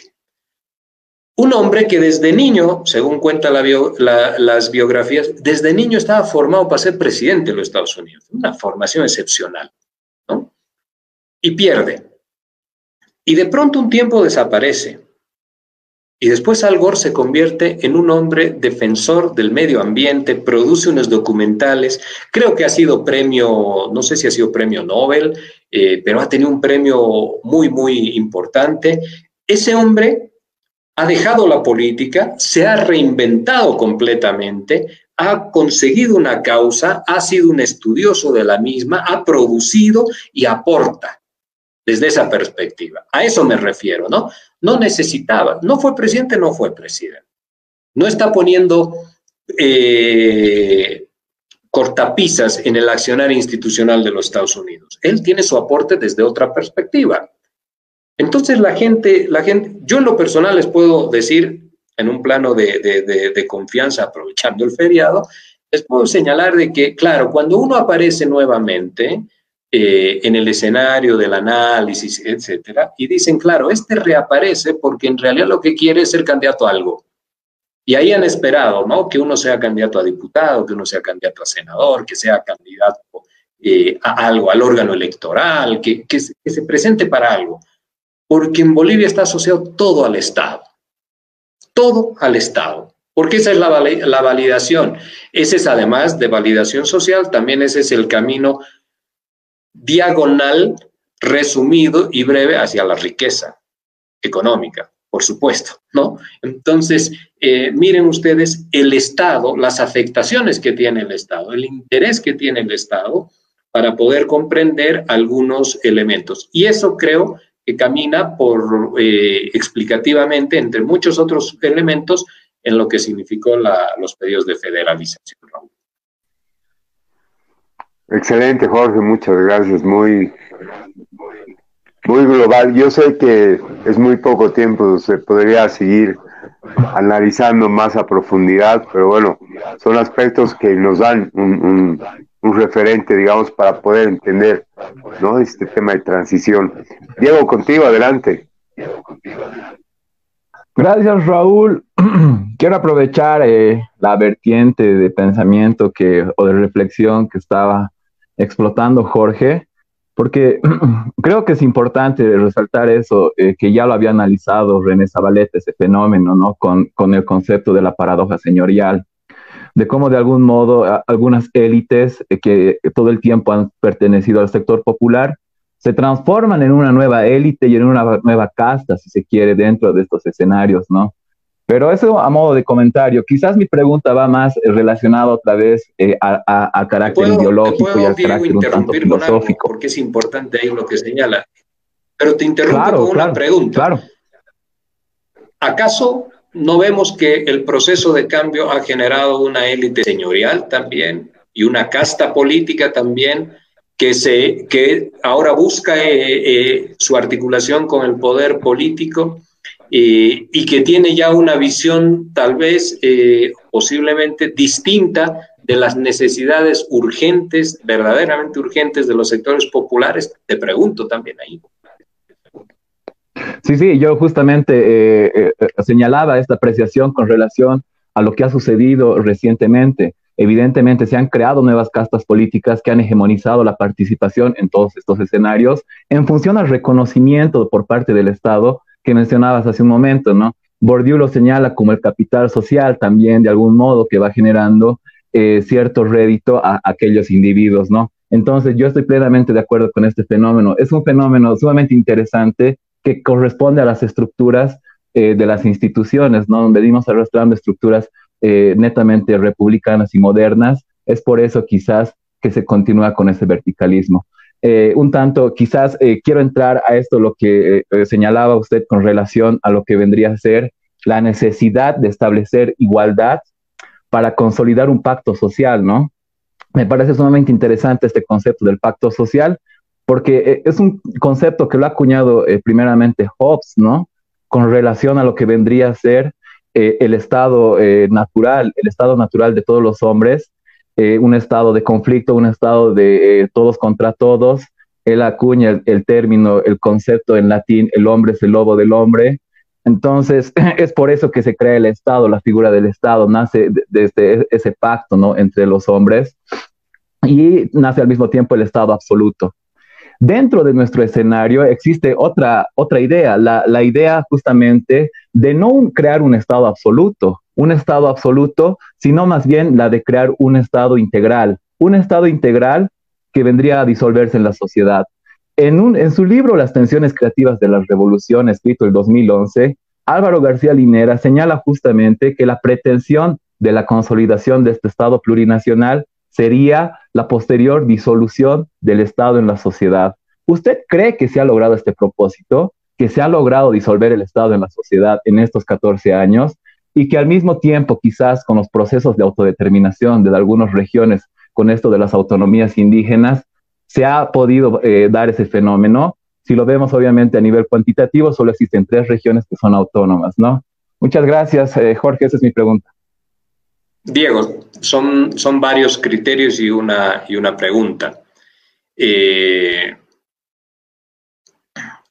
el Estado Nacional no se va a disolver en la sociedad. Eso no ha ocurrido, tampoco va a ocurrir hacia adelante. Hay ciertos, hay ciertos elementos que desde la teoría no dejan de ser atractivos. No dejan de ser atractivos. Pero que la práctica real te señala de que ello no ocurre. Ello no ocurre. Eh, y el Estado, en esta visión literal que tenemos de él, no se va a disolver. No se va a disolver. Lo que va a significar es que el Estado va a seguir constituyendo, por esto mismo que señala, eh, señalaba Zabaleta, estas castas señoriales, va a seguir constituyendo, constituyéndose, perdón, en el eje de disputa de los sectores sociales pero además generando un fenómeno interesante, interesante, pero con, matices y características negativas, que cuando se accede al Estado, el grupo social que accede experimenta y sufre una fuerte metamorfosis que lo distancia de su origen primero. Y, esto hay que, y esto hay que verdaderamente comprenderlo. En algún momento Lula eh, y Dilma Rousseff reflexionaban en un evento de Claxo en el que yo pude asistir hace años, reflexionaban sobre los cambios que los sectores pobres habían experimentado al ascender de clase y transformarse en sectores medios, y que su comportamiento político electoral en la clase media ya era distinto del que tenía cuando eh, constituía clase pobre. ¿Qué había sucedido en estos sectores para transformarse era una de las preguntas, pero también la otra pregunta era una autocrítica de decir cómo no estuvimos atentos a visualizar el cambio que se produce en el comportamiento político y social de una persona cuando eh, transita de una clase social a otra. Y esto es importante señalar. No solamente todo pasa por el, por el análisis político de factores de poder y de todo ello, sino que los comportamientos están determinados por conductas que se producen en el sustrato social y que tienen unas y que, y que están incididas o determinadas por otros, eh, otro tipo de elementos. El acceso, por ejemplo, a mejores condiciones de vida, a mayor capacidad de consumo también. ¿Qué significa tener esa mayor capacidad de consumo? Significa quererme comportar, acá estoy haciendo solamente una, una subjetivación. ¿Significa acaso querer comportarme como esas personas o esos sectores de clase media en sus hábitos, en sus costumbres, en su forma de vestir, en, en lo que ellos mismos consumen, desde lo que consumen también tecnológicamente, culturalmente, socialmente? Sectores que, migran de, un, de una clase hacia la otra en forma ascendente y rápidamente incorporan, por decir algo, nuevas músicas para escuchar. Entonces, todo esto también genera, lo advirtió Zabaleta, genera cambios de conducta. Y esto, fíjense ustedes, lo advirtieron, lo advirtió Dilma Rousseff, eh, Lula da Silva, pero no, pero después decían, no hemos encontrado las respuestas a eso. Entonces, ¿esto qué significa? Que cuando tú vas llevando a una gente, y es parte de la reflexión también de Álvaro García eh, y de alguna otra, otra gente que está en el grupo de Puebla, dice, cuando tú encaminas en una labor absolutamente eh, positiva a un sector de, la, de tu población para retirarlo de los, de los estándares de pobreza y, y colocarlo en los sectores de clase media, también tienes que tener en cuenta que esto va a generar un cambio en las conductas y en los comportamientos. Y eso se va a ver reflejado en algún momento eh, en la vía electoral, por supuesto, en la vía electoral. Eh, eso, eso es, eh, ese es un tema. El otro tema es que todo este proceso, todo este proceso tú, en todo este proceso, el Estado, podemos tener proyecciones de lo que significaría, pero el Estado va a seguir siendo el mismo. Eso es lo que la realidad te manda y te señala. El Estado va a seguir siendo el mismo. Ya es un mérito importante el haber constituido un Estado distinto en lo que significa su reconocimiento a las desigualdades eh, y a la constitución de un nuevo pacto social, llamémosle pacto social a la constitución del 2009. ¿No?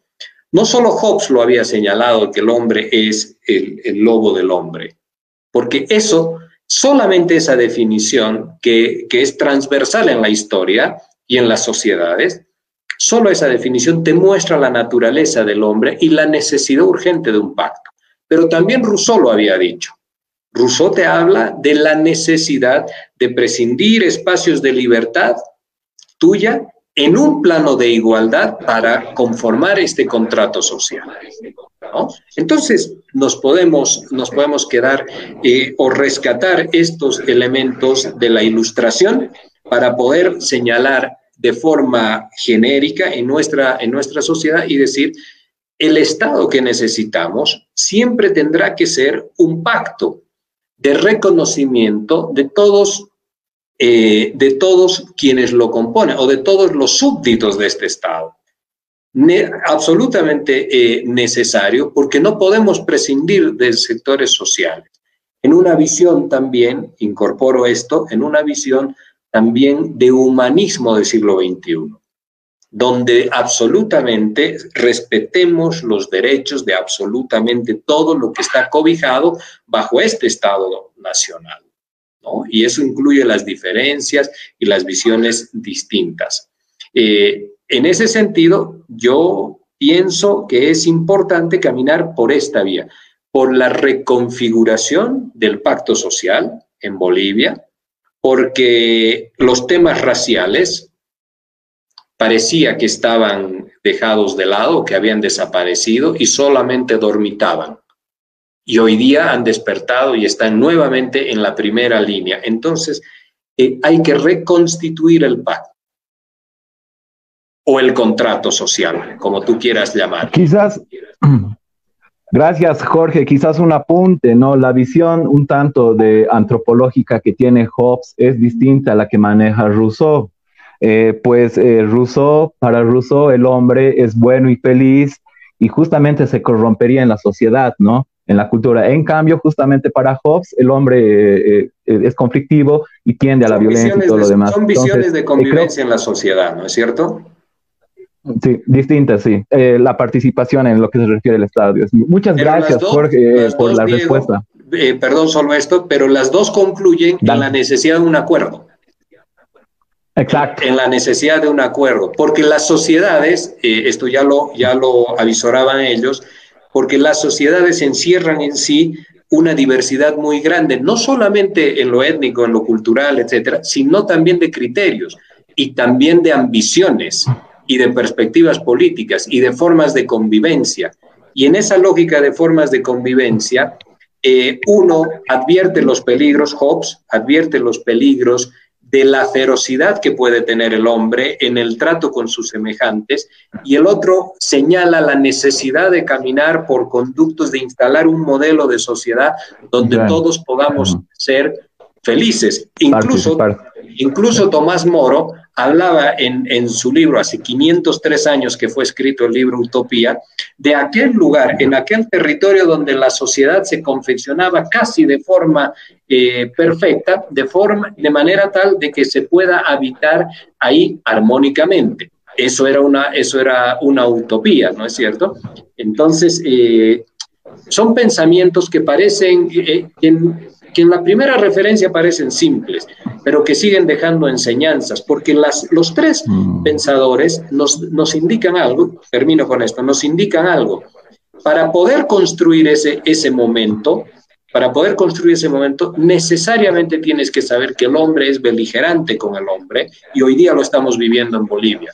Pero necesariamente también tienes que ver que la sociedad, si no es una instancia de convivencia participativamente feliz por seguir manteniendo el término, no tiene sentido. Y que también lo que, lo que decía Tomás Moro es absolutamente importante. Esto, este eh, algo más de millón de kilómetros cuadrados que es Bolivia en su territorio, tendría que constituirse en un espacio territorial donde lo que diseñamos para vivir eh, entre todos tenga que ser armónico. Entonces, eso es lo importante, que reflexionemos sobre la necesidad de que lo que vamos a construir en Bolivia, que esta lógica de intolerancia entre un sector y el otro, o la ansiedad política de creer que circunstancialmente me voy a poder imponer al otro sector, no tiene posibilidades de ser. Esto, esta es la autocrítica que yo se los he dicho además de forma personal a la gente del movimiento al socialismo en algunos conversatorios que me han invitado. Tienen que reflexionar también que la inclusión, que ese es su legado mayor, que la inclusión social, la visibilización que le confirieron a estos sectores populares, eh, fue lo más importante que hicieron, pero tienen que darse cuenta que paralelamente construyeron un muro con los sectores de clase media. Y eso nos, está, nos ha generado una contradicción. A ustedes les generó la contradicción que concluye con los hechos de noviembre del 2010.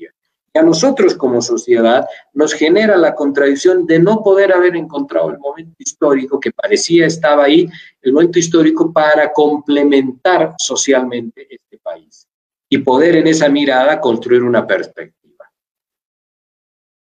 Muchas gracias, Jorge. Suset. Gracias, querido Jorge, por estas reflexiones. Gracias, Diego y Raúl. Definitivamente, en esta comparación que se ha hecho el día de hoy entre República de Bolivia y Estado plurinacional, eh, nos queda claro que al incluir nuevos elementos en, en el denominativo República de Bolivia, entra el tema de inclusión social, entra el tema de diversidad, y sobre todo el tema de soberanía, pero también es necesario realizar una construcción, incluir a las clases medias definitivamente para que esa inclusión social sea real. Te quedo agradecida, querido Jorge, por aceptar esta entrevista y poder compartir todos tus saberes y toda tu sapiencia que tienes. Quisiera que nos des un mensaje en este día a Bolivia y también yo desde Buenos Aires, Argentina, me despido con Raúl y con Diego. Muchísimas gracias. Un abrazo grande. Gracias, Suset. Señalar, señalarle solo lo siguiente. En primer lugar, eh, agradecido con ustedes tres de poder compartir este espacio. Eh, también con Diego, eh, que expresa, no ha tenido el tiempo, por supuesto, porque yo creo que no se lo he permitido, le he monopolizado todo, pero que expresa un pensamiento estudiado y un pensamiento respaldado en lecturas. Eso, siendo joven, es, un tema absolutamente importante. Ayer, en un conversatorio, yo reflexionaba con unos jóvenes que son candidatos eh, y les decía, ante la simpleza de, de, lo discursivo y de solamente repetir cierta retórica, les decía que cada uno cuando asiste a diferentes espacios como estos, tiene que tener el respaldo del estudio, de las lecturas y del pensamiento razonado. Esto eh, en, muchos, en muchos sectores jóvenes no está tomado en cuenta.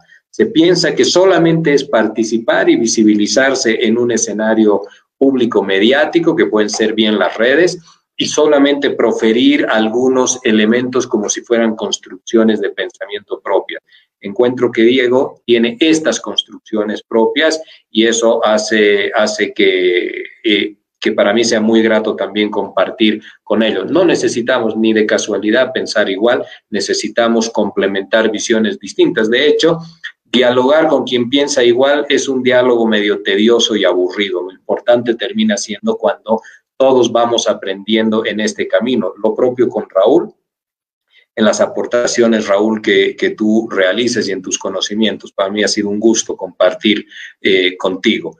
Dejar solo dicho como mensaje que la posibilidad de pensamiento que se tiene y de acción política que se tiene hoy en Bolivia, de mirar de los dos sectores que pugnan, de mirar que al otro se lo puede aplacar y anular de forma indefinida, o de creer que se puede construir un país prescindiendo del otro, es una, es una quimera. Lo había advertido Zabaleta también cuando él dijo, así como en la guerra, es impensado imaginar una situación en la que un sector se puede imponer indefinidamente al otro. No existen las victorias totales. Esto que señalaba Zabaleta hay que estudiarlo de nuevo y hay que volverlo a revisar. No, no tenemos problem, no tenemos posibilidades de seguir instalados en esta lógica circular de sustitución de élites, donde unos gobiernan unos años y otros gobiernan otros, y que el cambio del proceso de sustitución termina ensangrentándonos a los bolivianos, profundizando la grieta de odios, de intolerancia en la cual estamos viviendo. En ese sentido, miremos o empecemos a analizar esto. Necesitamos tener una idea de pensamiento de complementariedad social en el, en el país. Necesitamos sentarnos, discutir, entendernos distintos y aceptarnos iguales entre todos. Solamente la complementariedad social en Bolivia nos va a permitir configurar una agenda que nos posibilite avanzar hacia adelante en una perspectiva de no agresión entre los distintos sectores sociales. Este es el país que tenemos, absolutamente diverso. Eso no lo va a cambiar nadie.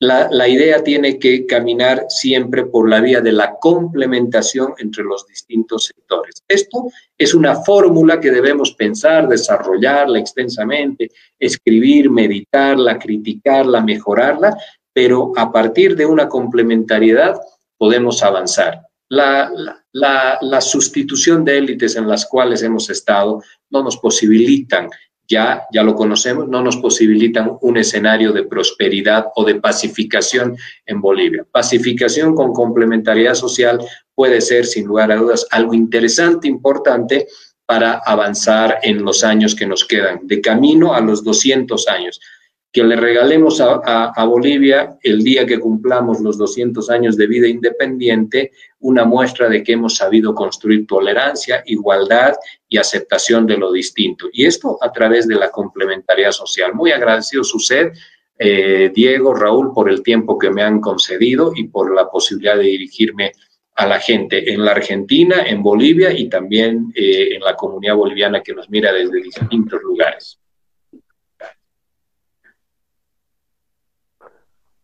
Bien, muchas gracias, Jorge. Em, sin lugar a duda, eh, todavía mucho todavía por, por analizar, por charlar.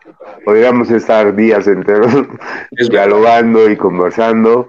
Eh, en todo caso, la invitación está abierta, Jorge, cuando, cuando desees otra vez participar en el programa, hacer un análisis, es bienvenido. Agradecerte por, por el diálogo, es importante lo que tú dices, no es, lo fundamental no es pensar igual, sino en, lo diferente está el, el, lo enriquecedor, pues lo, lo, lo, lo bonito de, dialogar, ¿no? Jorge, muy agradecido. Eh, un abrazo a toda la comunidad boliviana en la Argentina y en el mundo. Eh, espero puedan hacerse un rico plato boliviano en donde se encuentren y bueno, paso la, palabra para su despedida a Diego. Adelante, Diego, por favor. Agradecerte, Jorge, por la presencia de este sector y reiterar la invitación que extendió Raúl para otros sectores que tenemos también en el programa Tejiendo Nuestra Historia. Muchas gracias eh, por tus aportes y por todo el bagaje teórico que tienes también, que la verdad eh, se nota la reflexión y que has dado bastantes vueltas en relación a la problemática coyuntural que atravesamos. Muchas gracias, Jorge, por tu presencia y muchas gracias a todas las personas que nos ven. Gracias, Diego.